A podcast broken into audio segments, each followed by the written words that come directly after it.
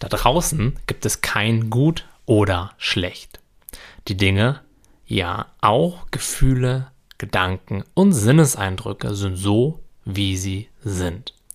Wir machen sie erst durch unser Denken, unsere mentalen Bewertungen und Geschichten zu dem, was sie für uns sind. Und auch das ist an sich überhaupt gar kein Problem, solange wir uns dessen bewusst sind und es neutral von außen beobachten. Du erfährst nämlich niemals die Welt an sich. Du erfährst zu einem ganz großen Teil deine persönliche gedankliche Repräsentation davon. Sich dessen ganz deutlich bewusst zu werden, ist der wichtigste Schritt in Richtung kompletter innerer Freiheit. Denn stell dir einmal vor, du würdest innerlich nicht mehr auf die Welt reagieren. Könnte sie dich noch stressen oder belasten? Nein. Du könntest sie einfach so sein lassen, wie sie sowieso schon ist. Und du wärst in Frieden und im Einklang mit allem, was jetzt gerade ist. Diesen Zustand nennen wir übrigens glücklich sein. Glück ist das akzeptierende Sein mit dem, was gerade ist, ohne seinen inneren Widerständen, Bewertungen oder Geschichten allzu viel Glauben zu schenken.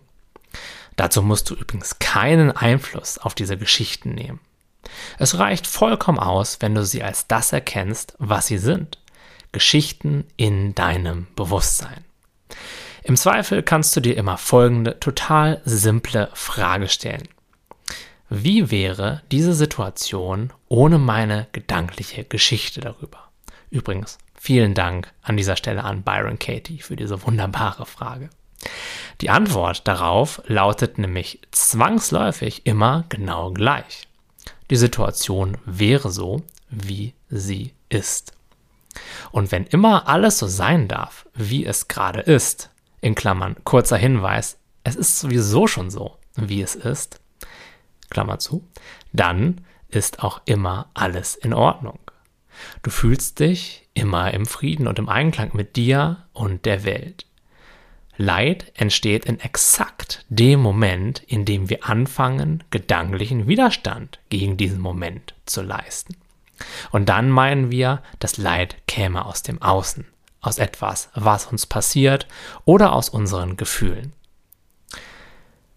In Wahrheit kommt das Leid jedoch aus dem Widerstand gegen das, was ist, und nicht aus dem, was gerade ist.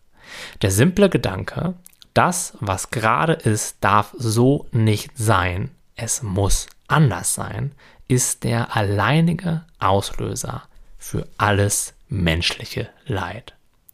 Auch gegen diesen Gedanken musst du nicht vorgehen und auch gegen ihn musst du keinen Widerstand leisten.